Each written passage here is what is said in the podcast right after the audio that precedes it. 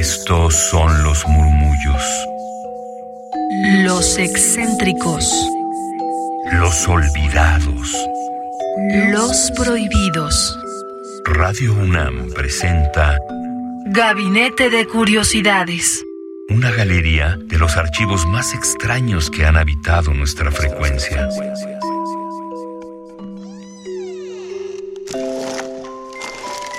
De archivo.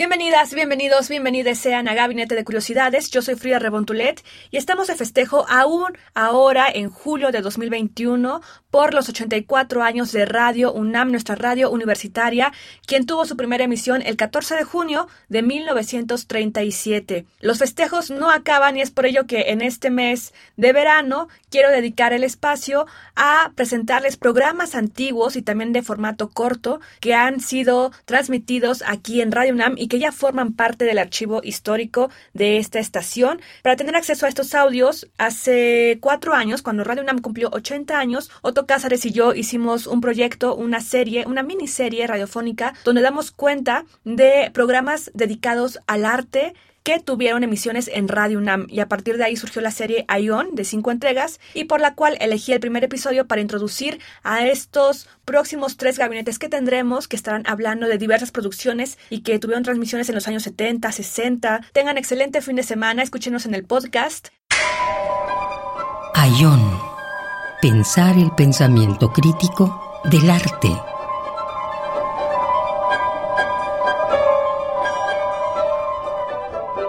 En la singladura de cinco programas que hoy comenzamos, vamos a transmitir y a comentar fragmentos sonoros de series radiofónicas del pasado. Vamos a realizar una pequeña historia, necesariamente parcial e incompleta, de las distintas maneras en que a través de las ondas hertzianas universitarias se han concebido el arte, los artistas y la teoría del arte plástico mexicano. Ayón. Pensar el pensamiento crítico del arte es el largo y ampuloso título de esta serie radiofónica en cinco entregas, a cargo de Frida Saldívar en la producción, selección y curaduría de audios, y de Otto Cázares, quien les habla y quien ha urdido también estos pensamientos en torno al pensamiento del arte mexicano. Cuando prestamos oídos a programas radiofónicos del pasado, podemos tener la sensación de escuchar fantasmas. Podemos tener la sensación de que el conjunto de radiofonías es un coro de fantasmagorías, o de que es una tradición semienterrada, inmersa en cerradas brumas, y cuyo sentido, para nosotros, se ha dispersado. Cuando escuchamos algo entrañable por la radio, no podemos olvidarlo, pero tampoco podemos recordarlo con nítida claridad. Probablemente esta cualidad sea el síntoma característico de la radio. No se puede olvidar, pero tampoco es posible el recuerdo fiel.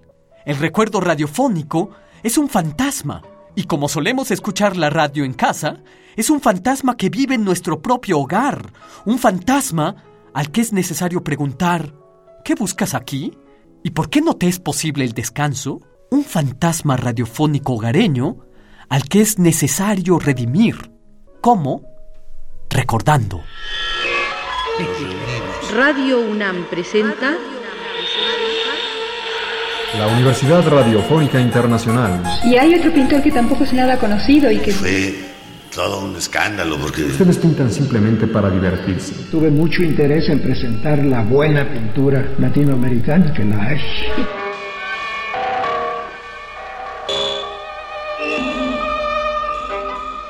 La memoria es un corpus flotante, y estos timbres de las voces que escuchamos en otro tiempo por la radio nos quieren decir muchas cosas, pero sobre todo nos quieren decir eso que Aristóteles acuñó en su sorprendente y melancólica frase que en griego antiguo se escucha tan musical. Toti en einai, lo que el ser fue. Nosotros mismos somos parte de ese mundo flotante. Hay tres formas de tiempo. La primera es el tiempo cronos. Cronos es el tiempo como transcurso, tiempo devorador. Es debido a Cronos que siempre se nos hace tarde. Es Cronos quien nos hace medir nuestra propia vida en cucharitas de café, como en el poema de T.S. Eliot. Con el tiempo Cronos, narramos la historia cronológicamente. La segunda noción de tiempo es kairos. Kairos corta transversalmente el tiempo cronos. Kairos es el tiempo instante, es el tiempo todo concentrado en el corte, tiempo ahora, tiempo de peligro. Pero hay una tercera noción de tiempo, y en esta noción es como si le retiráramos a la historia su cronología. La historia se convierte más bien en filosofía de la historia. Es el tiempo aion, tiempo de cultura que atiende a lo que se repite, a lo que regresa transformado. Aion es, por lo tanto, nuestra noción temporal en esta tentativa de pensar el pensamiento del arte.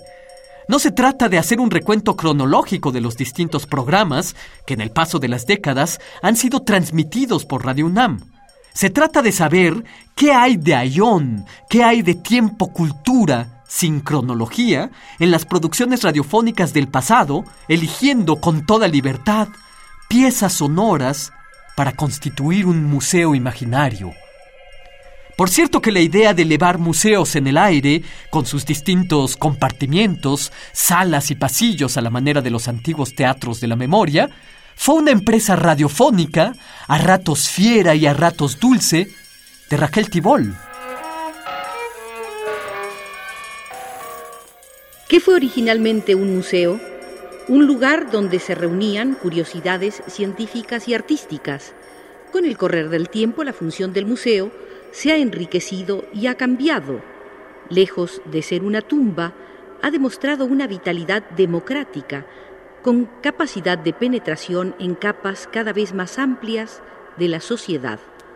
La era del arte conceptual nos permite crear este recinto que desde los micrófonos de Radio Universidad hemos pensado con paredes aéreas y soportes imaginativos. Volúmenes, planos, colores, formas, composiciones, no solo existen, sino que pueden pensarse, tienen un equivalente ilusorio. Museos en el Aire fue la serie radiofónica que Raquel Tibol tuvo a su cargo por una década. Comenzó el 7 de agosto de 1979 y concluyó en junio de 1989. Museos en el aire fue una peripecia intelectual, atronadora. Tibol poseía un timbre de voz de soprano dramática y una claridad meridiana, no exenta de combativa fiereza y talante polémico, para pensar la sustancia de las obras plásticas. Sus programas expresaban ideas fuertemente pensadas, donde las obras eran los indicios que daban cuenta de una realidad histórica combativa que le reclamaban al arte una ética. Raquel Tibol reclamó a la creación la elección responsable. Entretanto, esta postura en la crítica argentina sembró de polémica su relación intelectual con otros artistas. Escúchese este fragmento de la interesante polémica que en torno a la ética en el arte se suscitó entre Raquel Tibol y el pintor, escultor, vestuarista, escenógrafo y autor del libro El espacio múltiple, Manuel Felgueres. Vuelvo a leer completo el párrafo dirigido a Manuel Felgueres y Lidia Carrillo. Créanme que me siento muy incómodo de coincidir con los dogmáticos Raquel y Rodríguez, pero no estoy dispuesto a reducir la pintura a pura pintura. Existe una tendencia a la especialización en las ciencias, en la técnica y en la medicina, pero queremos que el arte se sustraiga a eso y sea algo más. Sería una gran muestra de cortedad dirigir nuestras reflexiones en torno a la serie Museos en el Aire únicamente a lo que contenían de combativo. En Raquel Tibol se amalgamaban una extraordinaria vitalidad y un arte excelso en el uso de las palabras. Se deslizaban como la miel por los oídos de sus radioescuchas. Sus programas fueron el resultado del empecinamiento en que erudición y palabra hablada no en el salón de clases, sino a través de la radio, pueden dar cuenta de la ciclopia tarea de entender la creación plástica no como un misterio insondable, sino como el fruto de determinadas condiciones históricas que se expresan a través de unas formas siempre legibles. El filósofo Immanuel Kant decía, el arte da que pensar. Es decir, que para el autor de la crítica de la razón pura, el arte alimenta el pensamiento. Pero en la serie radiofónica Museos en el Aire, Raquel Tibol, con su voz cadenciosa como la de una cantante, hacía reversible la frase kantiana. El pensamiento da arte. El pensamiento es arte radiofónico. Se nutre de la efervescencia de la realidad y la palabra es en sí misma pura efervescencia. Si un artista sabe expresar sus más íntimos pensamientos dándoles forma en el idioma que su espíritu ha elegido, dibujo, pintura, escultura, video, entonces es poseedor de un veneno sagrado. Con ello, ha elegido sus dulces rigores. Pero si este artista es además capaz de explicitar sus intenciones o de adentrarse al misterio de su propia creación con palabras claras, entonces, además de ser poseedor de su veneno sagrado, también puede pensar el pensamiento del arte. Así fue Vladi, pintor, extraordinario dibujante, culto como el que más, hijo del escritor Victor Search. Su pensar el pensamiento del arte fue dado a conocer por la misma Raquel Tibol, que en el siguiente registro sonoro prestará su voz, como si se tratara de un virtuoso instrumentista, a la clara inteligencia de Vladi y halla con gran penetración y pericia la manera de dotar el cuadro al óleo de la iluminación de las acuarelas. Sobrepone a la acuarela la opacidad del temple y a éste la veladura del gis y del pastel. El método pictórico que resulta es muy parecido al concepto de la pintura veneciana y al de Rubens, lo que equivale a decir la cima de la pintura occidental, la pintura como materia luz homogeneizada, la pintura que dio luz, que alumbró el cuadro. La época de Turner dio genios olímpicos como Beethoven, Goya, Goethe, que emergieron del crisol creativo de la Revolución Francesa, a su vez precedida por la de Cromwell en Inglaterra, y polvos de aquellos lodos la independencia americana. En el espíritu humano, ninguna formación es aislada. Por único y solitario que sea el acto creador, constituye un eslabón en la formación de los sentidos. Turner es uno de los momentos álgidos del reencuentro con la gran cultura pictórica veneciana, constante e intermitente de la pintura como lenguaje del alma, expresada mediante la materia coloreada. Los pintores, los mayores pintores de Venecia, son equivalentes a los mayores logros de los forjadores del espíritu humano. Alguna vez se dijo, solamente se sabe de verdad lo que uno mismo ha producido. Y por lo que respecta a artistas que, como Vladi, la hayan emprendido como críticos artistas, esta frase se halla en lo correcto. La época que hizo semejante afirmación, solamente se sabe de verdad lo que uno mismo ha producido, tenía una enorme fe en el fuego del genio. Fue la época que perteneció a Goethe, a Schiller y a Herder. A partir de ella, la palabra reflexionar significa un pensamiento que vuelve sobre sí mismo.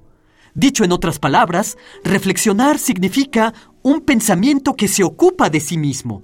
Y para poner un ejemplo muy concreto, diremos que a través de la radio y durante muchas décadas se ha pensado el arte, los artistas y la crítica de las artes plásticas. Pero solo hasta ahora pensamos este pensar radiofónico. Claro, es que estamos celebrando los 80 años de Radio UNAM. Pensar el pensar, es decir, reflexionar, trae consigo la razón. Por lo menos esta era la aseveración de algunos filósofos de esas épocas geniales. Pero nosotros sabemos que no es la razón, sino la bondad la que derrama luz por el mundo. Como la bondad y la generosidad de la serie Museos en el Aire de Raquel Tibol, que durante diez años despertó la imaginación y sin el aliento estropeado, merced a su bondad, engendraba formas imaginarias en aquellos que le prestaban oídos atentos. Estas formas eran las formas de las obras plásticas, de modo que el pensar de Raquel Tibol a través de la radio universitaria era también un concebir. Hasta la próxima tentativa de este ayón. Ayón. Pensar el pensamiento crítico del arte. Producción e investigación, Frida Saldívar y Otto Cázares, con el apoyo de los alumnos de la Facultad de Filosofía y Letras de la UNAM y de la Fonoteca Alejandro Gómez Arias de Radio UNAM.